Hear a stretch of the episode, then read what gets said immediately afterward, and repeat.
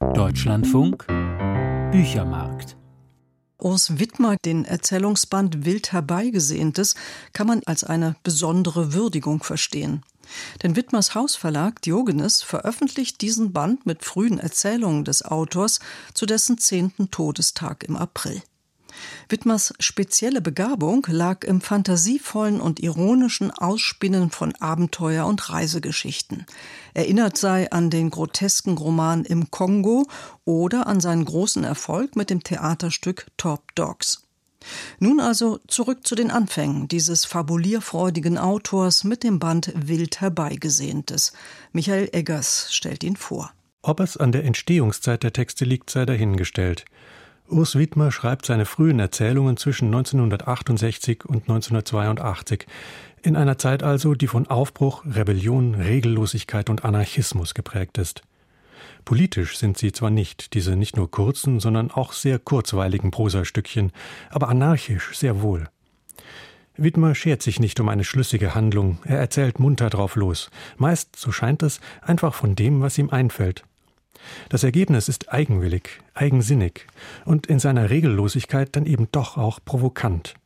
Wie etwa sein erster publizierter Prosatext nach seiner Hauptfigur schlicht Alois betitelt.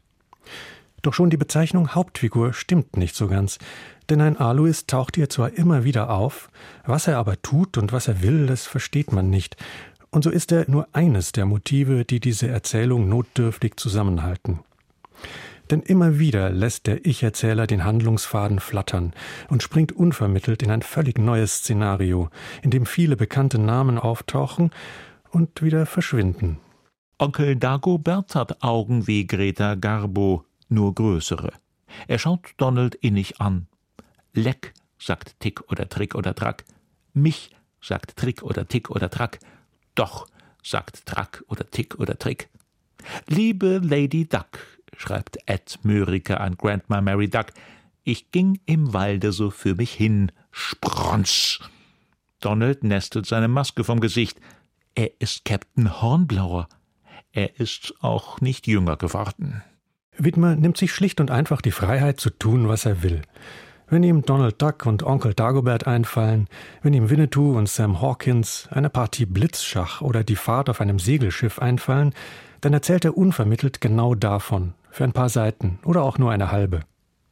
Das ist zunächst verwirrend, denn man sucht den Zusammenhang zwischen all dem.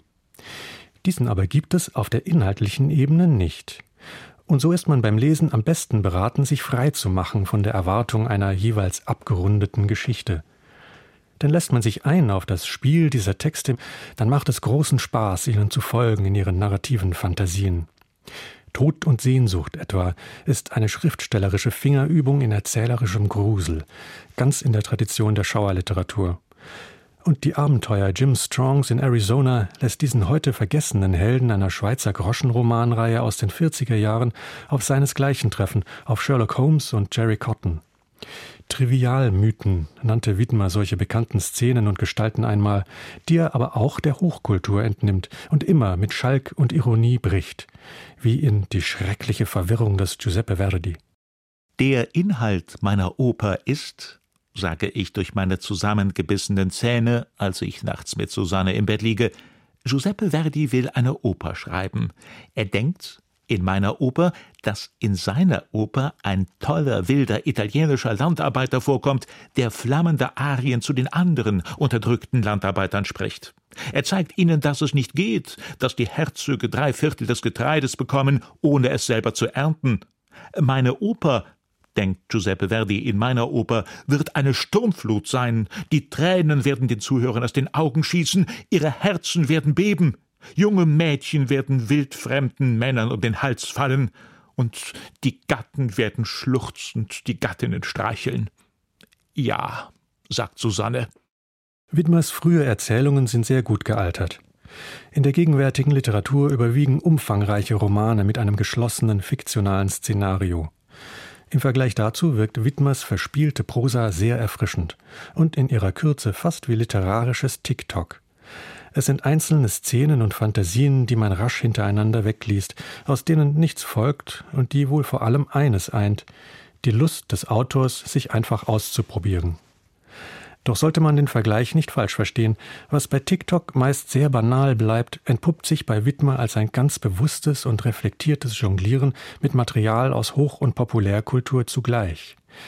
Denn in der wilden, respektlosen Mischung aus Anspielungen auf geflüchtete Nazis und Adalbert Stifters Roman Der Nachsommer, auf Dick und Doof und Goethes Werther steckt die Hoffnung, durch Kunst und Einbildungskraft die Welt ein bisschen erträglicher zu machen.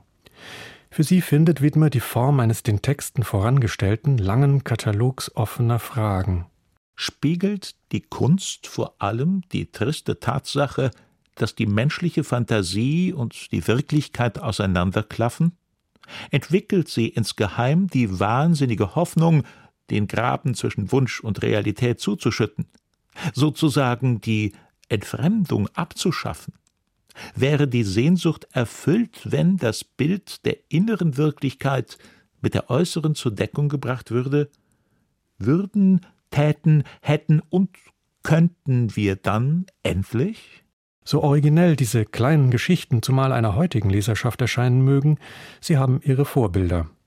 Manches erinnert an den leisen, subversiven Humor von Widmers Schweizer Landsmann Robert Walser, manches an den österreichischen Avantgardisten H.C. Artmann. Auch der bayerische Sonderling Herbert Achternbusch ist nicht weit. Durch die chronologische Anordnung kann man verfolgen, wie die Erzählungen mit den Jahren stringenter werden. Dieser poetische Anarchismus ist also fest verankert in der Literaturgeschichte und es wäre nur angemessen, Urs Widmer bald eine kommentierte Werkausgabe zu widmen. Michael Eggers zu Urs Widmers Geschichtenband Wild herbeigesehntes, erschienen bei Diogenes zum Preis von 26 Euro. Das Buch hat 336 Seiten.